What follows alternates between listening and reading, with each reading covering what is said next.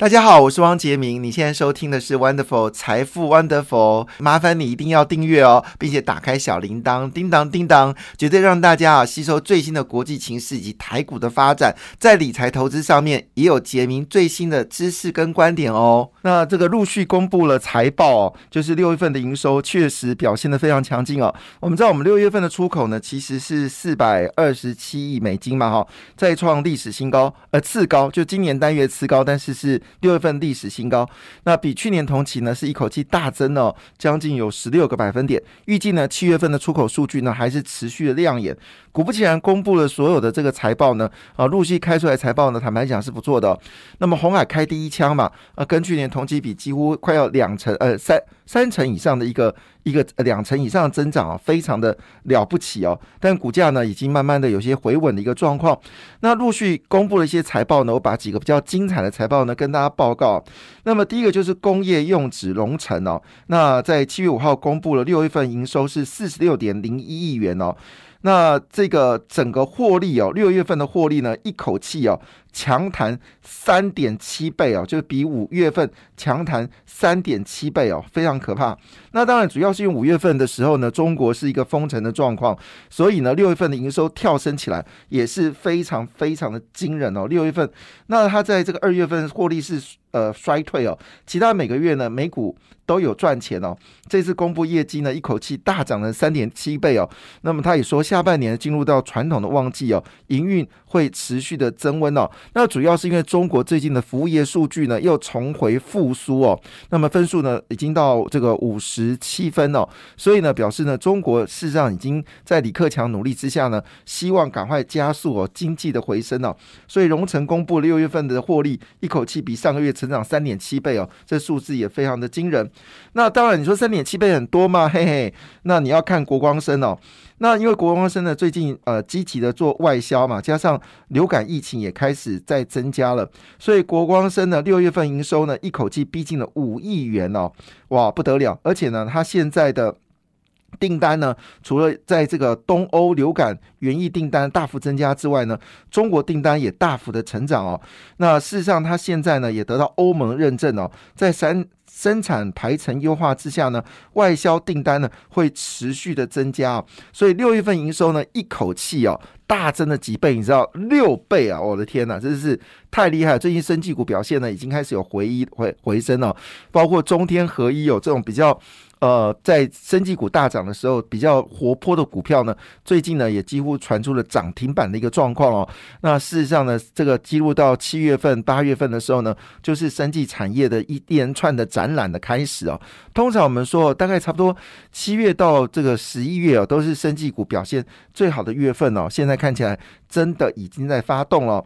那第三个的公司是谁呢？惠阳，你知道惠阳是台湾最大的散装货运轮嘛？哈，那么它也公布了业绩哦。那么不论是六月份或者是第二季哦，还有上半年呢，它的获利呢再创历史新高哦。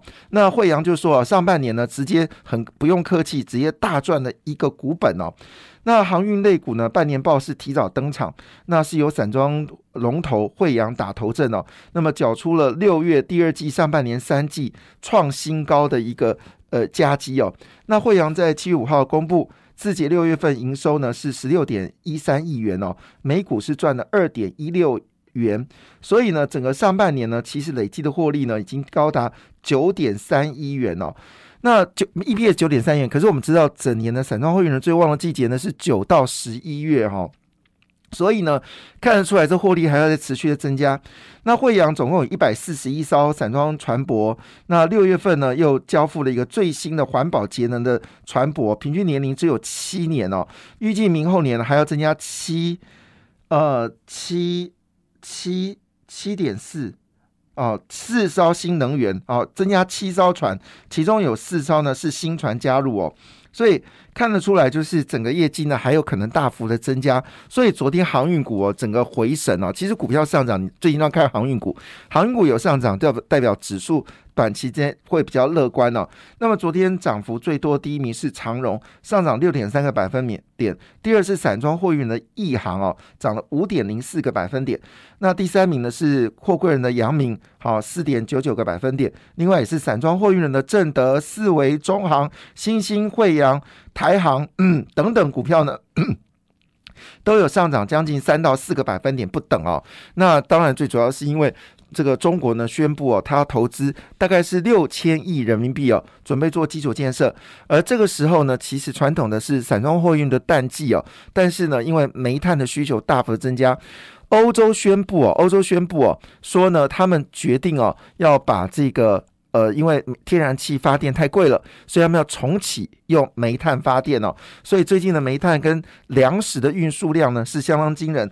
所以惠阳公布这样的好消息，有人就说今年散装货运人呢会从今年三月份呢一直望到年底哦，这也是非常难得一见的事情哦。所以昨天的美国股市呢很很好玩哦，一开盘的时候呢道琼斯呢是大跌六百点哦。但是尾盘之后呢，只收跌了一百二十九点哦。主要原因是因为大家认为说经济这个通货膨胀。的问题呢，应该已经慢慢的呃减缓了。美国经济呢有可能会复苏。那这消息呢一口气激励了，包括纳斯达克直接大涨了一点七五个百分点，非半主市呢则是上涨零点七八个百分点哦。日本股市呢连两天收红，那日经指数呢上涨一点零三个百分点。韩国股市呢也是大喷发哦。那么昨天涨了一点八个百分点，相对于中国股市呢，则是一个呃偏向下跌的一个状况。主要原因呢，这个。呃，看起来呢，要对中国降低关税的可能性似乎有一点点的困难。那么据了解呢，中这个呃美国呢又出手了，针对是一百亿以上的这个呃产品呢，都会加大所谓的关税的注意啊。所以这部分当然对于这个中国来说，或许会产生一些影响啊。加上昨天克强指数出现了，中国不论是运输运输的数量在降降呃降低。连这个所谓电的需求也在下滑，但是呢，这个贷款的需求是增加，这是一个警讯。你贷款增加，但是你的这个产能是下滑，那这个钱是用去哪里呢？明显用出来是救急哦。而不是生产，所以这问题当然对于中国来说是呈现一个隐忧的状况。所以我们估计呢，中国还会持续的宽松货币，那么印钞票做基础建设，然后呢，主张呢半导体的生产还是要继续的加强哦，这个方向不变哦。特别在电动车的部分呢，中国一定会大力度的去推哦，因为呢，毕竟呃这个石油价格上涨对中国整体的经济来说也不是件好事，电动车是一个解方哈。但是昨天欧洲股市呢，则是以大大跌的方式进行哦，其中跌最多的是德国股市，大跌了二点九一个百分点；法国股市呢，跌掉二点二点六八个百分点。那昨天呢，因为美元指数再创新高，已经到一百零九分了。那使得欧元对美金呢，现在一一点零三块美金兑换一块欧元呢，几乎已经到一比一了。那么市场对于欧洲的经济会不会进入衰退呢，感到极度的焦虑哦。所以昨天欧洲股市呢，在这个时候反而是修正的。不过我觉得这都是呃都是过度了哈。哦，毕竟呃整个全球景气。还是一个上是那个格局哦。那另外一部分呢，就印尼，印尼股市进入多天下跌之后，昨天终于上涨零点九七个百分点了。而菲律宾股市呢，在这一次呢表现呢，似乎小马克是小马克是担任之后，呃就任总统之后呢，已经连四红了。昨天菲律宾股市呢，则是上涨二点零四个百分点。好，这是我们看到了整个全球的景气的一个状况。那我们在这节目上面就之前就就引述了一篇报道说。商品价格呢，其实已经在修正哦。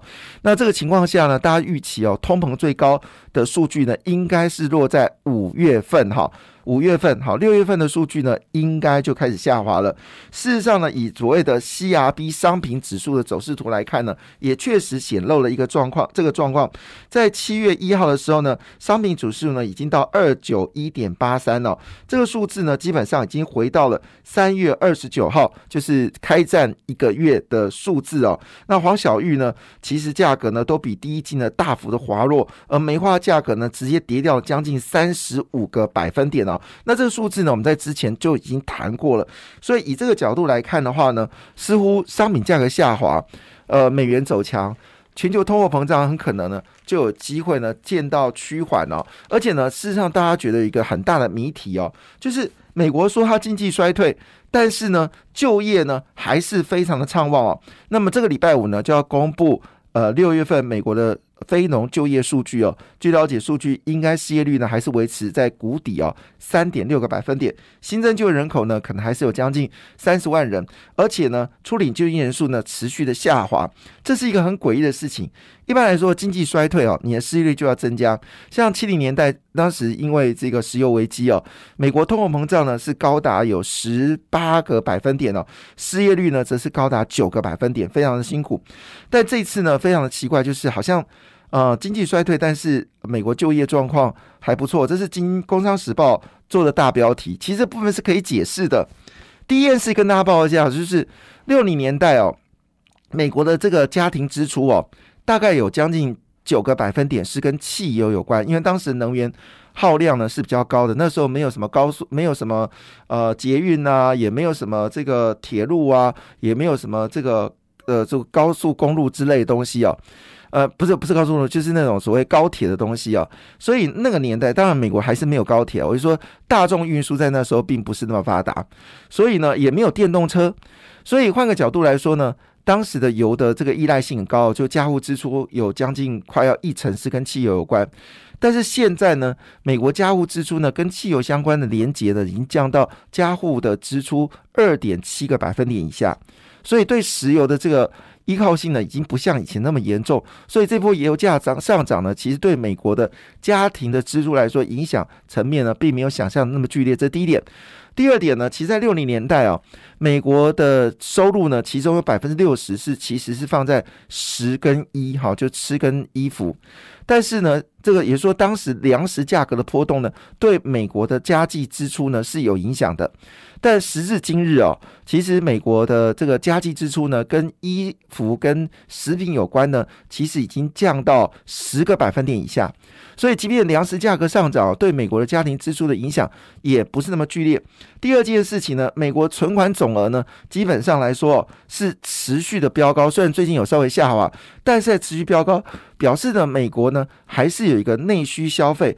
那为什么会经济衰退呢？其实经济衰退是来自于我们知道经济 GDP 呢有政府支出加上民间消费加民间投资加上外销减掉进口。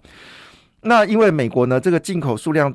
因为受到这个呃原物料价格上涨的关系，所以这个项目呢大增啊负负数大增，就是出口远小于进口，所以造成了它整个 GDP 是负的。但是民间投资还在增加，这个没有减少；政府支出还在增加，这个也没有减少；民间消费也在增加。也没有减少，所以呢，整个我们说的 GDP 四大项里面有三个是增加，一个是大幅的减少，所以造成了这个数据看起来有点难看。但是如果你实质以它基本力来看，基本面来看的话，美国的经济确实是还是维持一个增长。你就是扣除所谓的外销减到进口来看的话呢，美国经济其实还是一个增长哦，所以根本就不用那么的担心啊。我举个简单的例子哦，你要知道美国有没有消费力，你看航空就知道了哈。那么，美国机场呢，在七月初国庆年假迎来疫情最大的客流量哦。那此同时呢，呢，这个虽然有上千班的这个班机呢被迫取消跟延误，因为天气的关系哦。但是呢，整个数字还是创了历史新高。那么总共一天呢，就有两百五十万人呢接过安检，创下二零二零年二月以来最高的纪录哦。那么夏季旅游呢，已经让航空业呢面临到极大的挑战哦。那么事实上，一天呢，呃，就是一天呢，基本上来说呢，整个旺季的需求已经让大家感受到美国消费力大爆暴增哦。所以这个情况下呢，其实最大的议题哦，还是在太阳能。那最近。呢，其实可以看到，就是太阳能还有。电动车的股票呢，还是一个稳定上扬的一个格局哦。那我们知道，其实在这个节目上面说，安吉哦，他们公布业绩嘛，哈，比去年同期增加二点零三倍哦。那么安吉最近股票非常的强。那最近新串起的股票是茂迪，其实元金也是表现的不错，元金几乎在昨天也快涨停板了。那这个资金呢，已经转移到茂迪。那茂迪的营收是这三大呃太阳能板里面最弱的哈。那么第一名当然就是元金，第二名是联合再生，第三名才是茂迪哦。但是呢，他们现在已经认为说，下世纪的 N 型电池呢将要量产了，客户的订单直接看到年底，而且重点是售电收入呢是有机会增加获利哦，所以呢，市场呢对茂迪跟安吉的这个买进的力道也非常的强劲哦。另外在能源车部分呢，哦，康舒自从呢在上周呃这两周前呢公布法说会哦，说他们已经要进入到新的世代啊，业绩是越来越好之后呢，康舒股价呢也开始得到支持哦。另外就是老品牌了，胡联，好，最近股价呢也开始慢慢的上扬哦，所以这是好消息。那台湾经济到底怎么样呢？我们知道这次哦外资狂卖哦，六月份呢又汇出大量的钱哦，表示呢其实这波股票不是基本面不行，而是呢外资狂卖哦。那我们可以从哪里看呢？这个数据很可怕，资金需求爆发，国营的放款呢，在国家我们是本国本国银行呢放款又继续冲高了。那么前五月呢一口气暴增一点五兆元哦，余额增额呢创头期的高峰，显示民间投资哦。非常的热，那么厂商也乐观看未来的景气哦，所以最近银行股确实有些低估哦。